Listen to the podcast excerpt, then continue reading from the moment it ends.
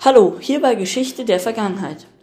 Das nationalsozialistische Deutschland entfesselte mit dem Überfall auf Polen am 1. September 1939 den Zweiten Weltkrieg, der bis 1945 andauerte.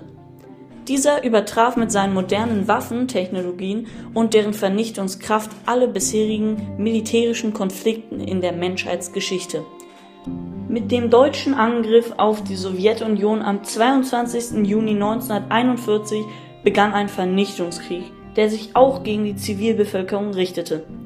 Die Verbindung von Rassen und Kriegsideologien schuf durch die Freisetzung von Gewalt und systematischem Terror die Voraussetzung für den Völkermord an den europäischen Juden. Wir wünschen euch viel Spaß und hoffen, dass ihr etwas behaltet bei dem Podcast über den Zweiten Weltkrieg.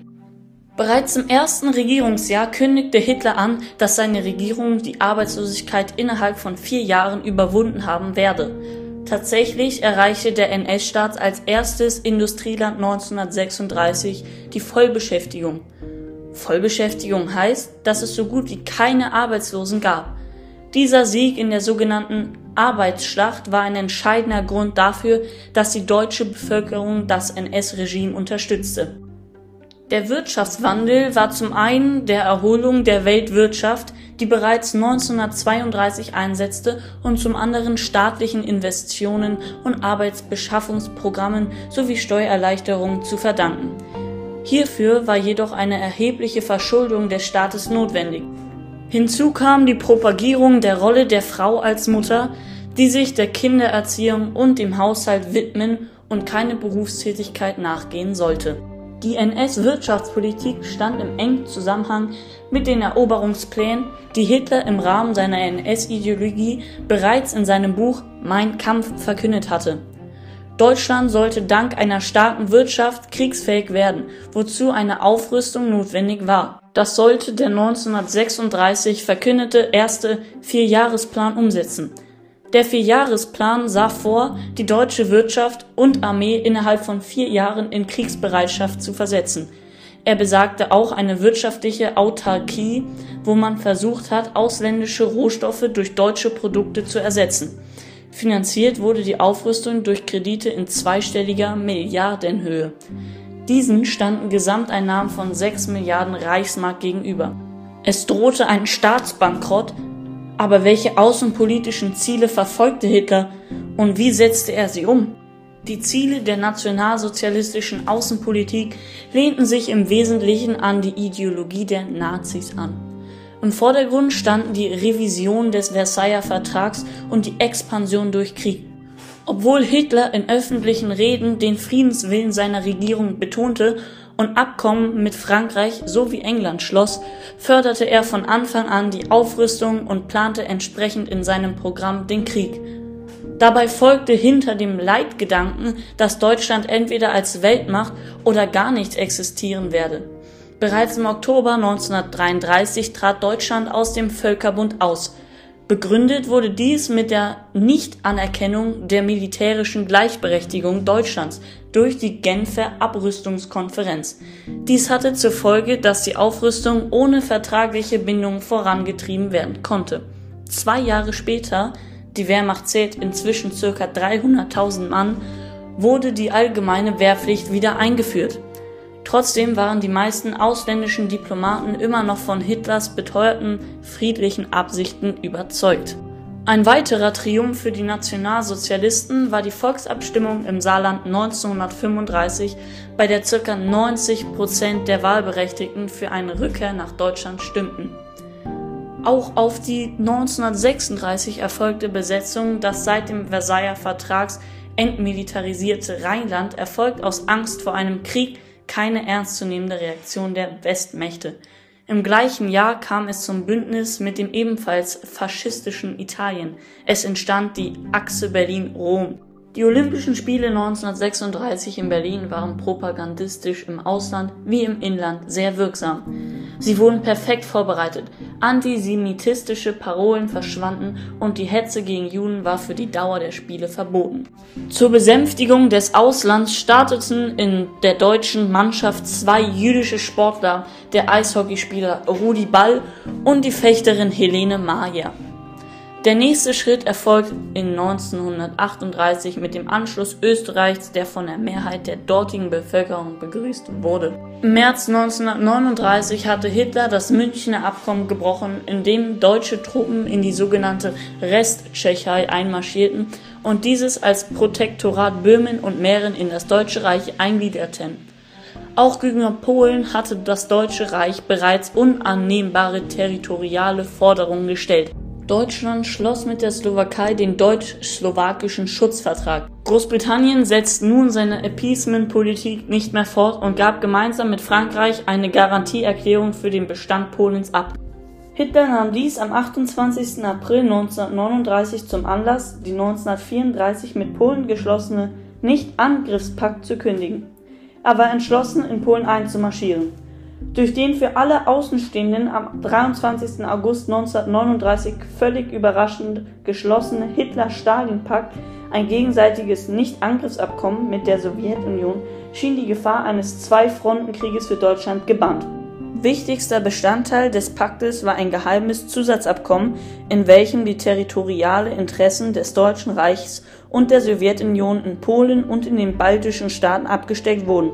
Zudem konnte sich Hitler auf das Bündnis mit Italien verlassen. Am 1. September 1939 griffen Truppen der deutschen Wehrmacht ohne vorherige Kriegserklärung Polen an. Rund drei Wochen nach dem Überfall auf Polen war das militärisch deutlich unterlegene Land weitgehend besiegt. Es wurde zwischen dem Deutschen Reich und der Sowjetunion, deren Truppen am 17. September in Ostpolen einmarschiert waren, aufgeteilt. Großbritannien und Frankreich haben trotz Kriegserklärung nicht aktiv eingegriffen. Bis zum Sommer 1941 verlief der Krieg das NS-Regime sehr erfolgreich. Die Strategie Hitlers, andere Staaten nach einem rasch erfolgten Angriff zu besetzen, ohne dem Gegner Zeit für eine gezielte Gegenwehr zu geben, wird als Blitzkrieg bezeichnet. Grund für dieses schnelle und offensive Vorgehen war die Tatsache, dass die deutsche Rüstungsindustrie einem längeren Krieg nicht gewachsen war. Es fehlte sowohl an Rohstoffen als auch an ausreichend Produktionsstätten, um sich die schwedische Erzfuhr zu sichern und eine bessere Ausgangsbasis für den Krieg gegen Großbritannien zu haben, wurden im April und Juni 1940 Dänemark und Norwegen besetzt. Es folgten Angriffe auf die Niederlande, Belgien, Luxemburg und Frankreich. Letzteres war Frankreich im Juni 1940 gezwungen, ein Waffenstillstandsabkommen zu unterzeichnen. Ein großer Teil Frankreich wurde von deutschen Truppen besetzt. Hitler war auf dem Höhepunkt seiner Macht. Darauf folgten Luftangriffe gegen England vom Sommer 1940 bis Anfang 1941, vor allem in London, Birmingham und Coventry. Dennoch gelang es nicht, die durch die USA unterstützten Inseln wesentlich zu schwächen. Am 31. Juli 1940 kündigte Hitler dem Oberbefehlshabern der Wehrmacht die baldige Zerschlagung der Sowjetunion an, die durch den Angriff Deutschlands auf russisches Gebiet am 22. Juni 1941 eingeleitet wurde. Dieser Vernichtungskrieg wurde unter dem Decknamen Unternehmen Barbarossa vorbereitet Parallel dazu fanden Kämpfe im Mittelmeerraum, auf dem Balkan und in Afrika statt, größtenteils gemeinsam mit den verbündeten Truppen des italienischen Diktators Mussolini am 22. Juni 1941 griff das Deutsche Reich die Sowjetunion an. In Zusammenarbeit mit der kommunistischen Sowjetunion bekämpften die Nationalsozialisten den ihrer Meinung nach Hauptfeind der jüdisch-Bolschewiki in den besetzten Gebieten Polens und der Sowjetunion setzten die Nationalsozialisten ihre rassistische und antisemitistische Politik radikal um. SS und Polizei töteten systematisch Juden und sowjetische Kriegsgefangene im großen Stil, teilweise auch Wehrmacht. Ab 1943 wurden immer mehr Zwangsarbeiter aus den besetzten Gebieten ins Deutsche Reich deportiert. Durch Krieg und Besatzung starben 1941 bis 1944 etwa 27 Millionen Sowjetbürger. Historiker bezeichnen den Krieg gegen die Sowjetunion auch als Weltanschauungs- und Vernichtungskrieg. Bis zum Frühjahr 1941 verliefen die Verfolgung und Vernichtung der europäischen Juden durch das NS-Regime nicht wie geplant. Nach dem Angriff auf die Sowjetunion im Juni 1941 wurde Reinhard Heydrich im Auftrag des Staatsoberhauptes beauftragt, eine Gesamtlösung des sogenannten Judenproblems im deutschen Einflussbereich in Europa vorzubereiten. Hitlers schriftlicher Befehl zur Judenverfolgung ist noch nicht ergangen doch nach dem Kriegseintritt der USA am 11. Dezember 1941 Einen Tag später schrieb Propagandaminister Goebbels in sein Tagebuch, in der Judenfrage ist er entschlossen, den Führer zu beseitigen. Das Judentum muss ein unvermeidliches Ergebnis sein. Am 20. Januar 1942 berief Heydrich in einer Villa am Wannsee in Berlin eine Sitzung ein, bei der die Frage der Koordinierung der systematischen Ermordung aller Juden in Europa diskutiert wurde. Zum Zeitpunkt des Treffens waren im Krieg Zehntausende Menschen getötet worden. Zehntausend Juden starben im völlig überfüllten Ghetto des besetzten Polens an Unterernährung, Krankheiten und Gewalt. Auf der Wannsee-Konferenz trafen sich Staatssekretäre einschlägiger Ressorts, um über weitere Maßnahmen zu beraten. Das Protokoll der Sitzung wurde nach dem Krieg gefunden. Sie bewies die aus den Beratungen der Wannsee-Konferenz hervorgegangene Entscheidung, Juden in ganz Europa am besten als Arbeiter auszubeuten und dann zu ermorden. Bereits im Juni 1941 erhielt Rudolf Hess, der Kommandant des Konzentrationslagers Auschwitz, den Auftrag, eine große Gasabfüllanlage zu erwerben. Im Herbst 1941 begann in Europa die physische Ausrottung der Juden. Nach dem KZ Auschwitz-Birkenau erwarben im Frühjahr 1942 die Vernichtungslager Betzek Sobibor und Treblinka Giftgasanlagen und im Oktober 1942 das KZ Majdanek. In der Weltanschauung der Nationalsozialisten unterschied man in der Wertigkeit vom Leben. Bei körperlich und geistig behinderten Leuten oder Personen mit deutlichen Krankheiten sprachen die Nationalsozialisten von minderwertigem Leben der Ausschluss jener Person aus der von gesetzlichen Regelungen wie dem Ehegesundheitsgesetz vom Oktober 1935, welches Ehen nebst erbgesunden und erbkranken Personen verbot. Die Absicht war die Tendenz gesundener Erbanlagen zur genetischen Aufbesserung der eigenen Rasse. Mit einem Kommando Hitlers begann in der herbstlichen Jahreszeit 1939 die in dieser Art bezeichneten Aktion T4 das Euthanasie-Programm der Nationalsozialisten. Es wurde nach der Planungszentrale in der Berliner Tiergartenstraße 4 benannt. Für den auf diese Weise bezeichneten Mord an Personen, deren Leben nach Ansicht der Nationalsozialisten nicht lebenswert war, gab es bestimmte Anstalten in Grafeneck, Brandenburg, Hartheim, Pirna, Bernburg und Hadamar. Mit grauen Bussen der gemeinnützigen Krankentransportgesellschaft wurden die Opfer dorthin transportiert. Die Patienten wurden in diesen Installationen in Gaskammern ermordet oder starben an Unterernährung oder einer Überdosierung von Arzneimitteln. Als Todesursache wurde des Öfteren ein natürlicher Tod von Seitenkrankheit angegeben. Den Angehörigen wurde die Sterbeurkunde und ein auf diese Weise genannter Trostbrief zugesandt Daher von öffentlichen Beschwerden kam es 1941 zur formellen Justierung des Programms in den sechs Tötungsanstalten. Vor allem hohen Würdenträger der katholischen Kirche prangerten in öffentlichen Predigten die sogenannten Krankenmord an. Dennoch wurde die maßgebliche Tötung in Heil- und Pflegeanstalten bis 1945 fortgeführt. In diesem Fall verloren jedenfalls 260.000 Personen ihr Leben der Angriff der deutschen Truppen auf die Sowjetunion kam Ende 1941 zum Stillstand.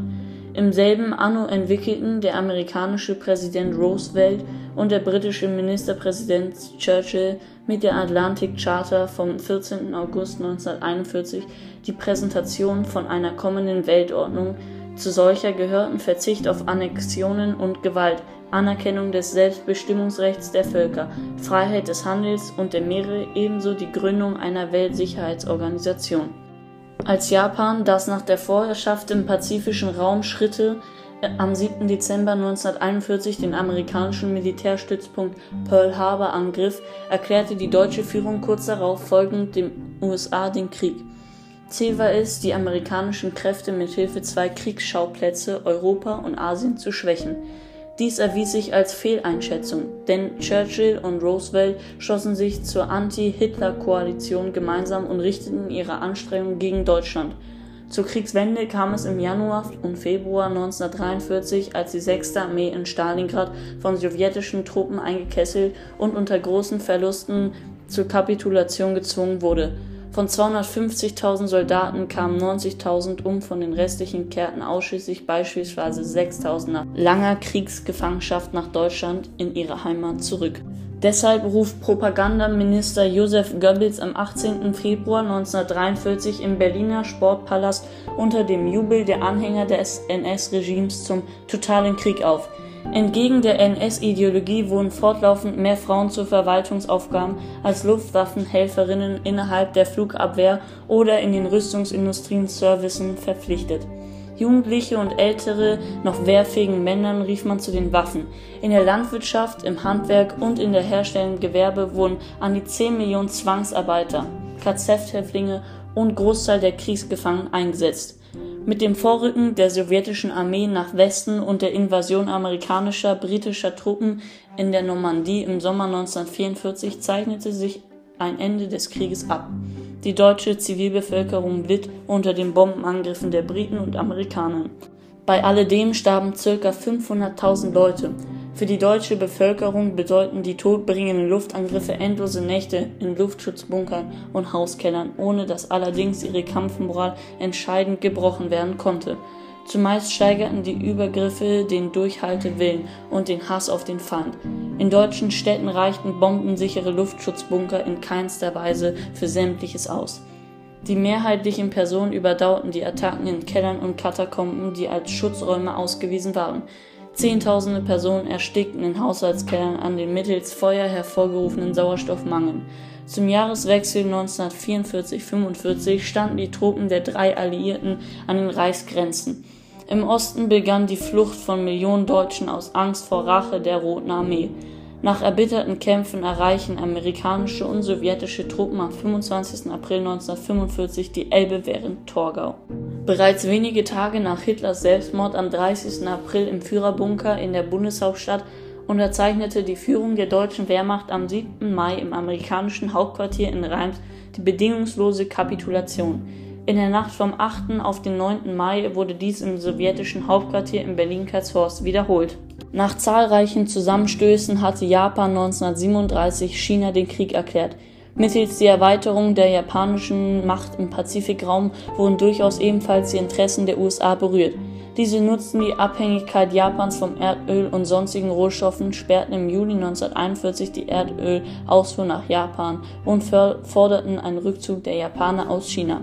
Japan antwortete mit einem Überraschungsangriff auf die amerikanischen Flottenstützpunkt auf Hawaii, Pearl Harbor. Am 6. und 9. August 1945 warfen amerikanische Flugzeuge über den japanischen Städten Hiroshima und Nagasaki jeweils eine Atombombe ab. Über 100.000 Tote und langfristig 10.000 Opfer mit Hilfeverstrahlung und Verbrennung waren die Folge. Mit der Unterzeichnung der japanischen Kapitulationsurkunde am 2. September 1945 endete der Zweite Weltkrieg. Das war der ausgesprochen bewegende Podcast über den grausamen Zweiten Weltkrieg, der reihenweise Opfer forderte. Wir hoffen, ihr konntet ein wenig behalten. Bis zum anschließenden Mal.